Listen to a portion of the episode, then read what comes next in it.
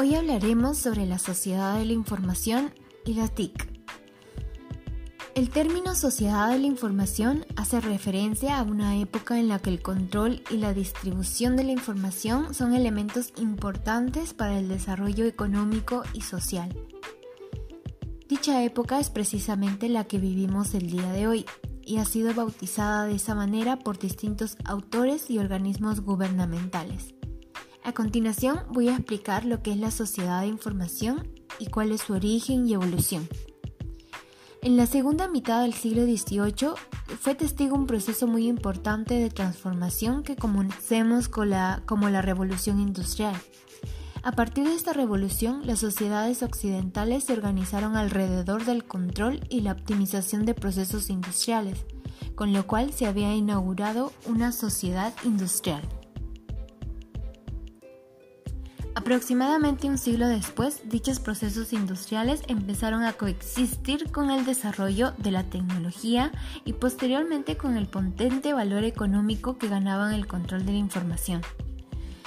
De manera progresiva, la optimización de los procesos industriales se ha visto sustituida por la producción, la distribución y el manejo de la información con las tecnologías asociadas.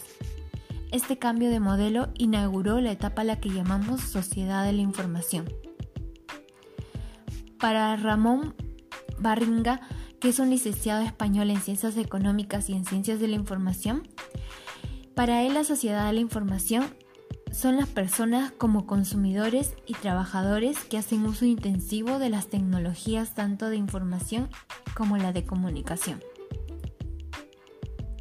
El origen de la sociedad de la información se dio por la confluencia de tres procesos, que viene a ser la revolución de la tecnología informática, la reestructuración del capitalismo tras la crisis de los años 60 y el florecimiento de movimientos sociales en torno a los derechos humanos, el feminismo, el ecologismo, el pacifismo, la solidaridad, etc.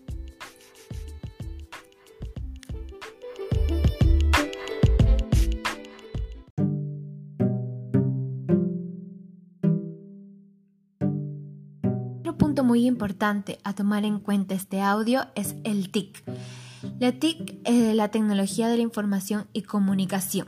Según Julio Cabrero, las nuevas tecnologías de la información y comunicación son las que giran en torno a tres medios básicos, la informática, microelectrónica y las telecomunicaciones, pero giran no solo de forma aislada, sino lo que es más significativo, de manera interactiva o interconexionada, lo que permite conseguir nuevas realidades comunicativas.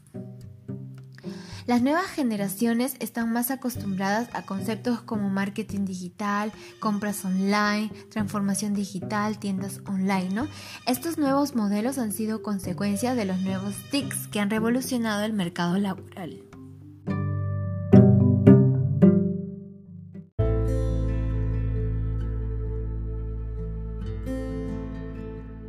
Algunas de las características de las TIC son la inmaterialidad, interactividad, la interconexión, instantaneidad, elevados parámetros de calidad de imagen y sonido, la digitalización, penetración en todos los sectores tanto cultural, económico, educativo e industrial.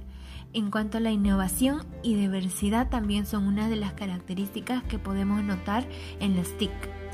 La influencia de los TIC va a ser dependiendo de la edad, el estatus social, el nivel de educación y estudios, así como la vida, el trabajo, costumbres del día a día. Tienen un mayor o menor impacto en la sociedad y se da más en un tipo de opinión u otra y en diferentes formas de cambiarla.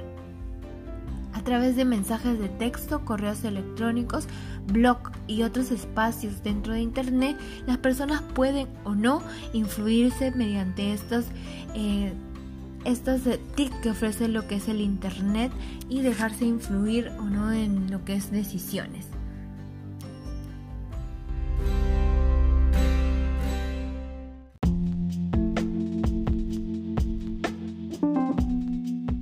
Actualmente las tecnologías de la información y la comunicación forman parte de muchos aspectos de nuestra vida, desde la manera en cómo entretenemos hasta cómo aprendemos.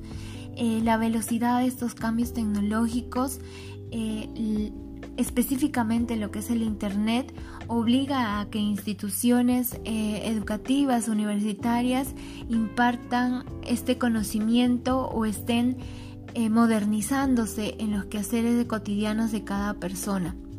Es por eso que las nuevas tecnologías de la información y la comunicación son una estructura de aprendizaje. Vamos a encontrar la posibilidad de, superar restricciones como el tiempo y el espacio, en modo de que, eh, por ejemplo, se puede realizar lo que son eh, aulas virtuales en las que se puede impartir conocimiento, enseñanza por parte de los educadores y así tener un proceso continuo en la que la comunicación entre el docente y el estudiante sea eh, de manera virtual.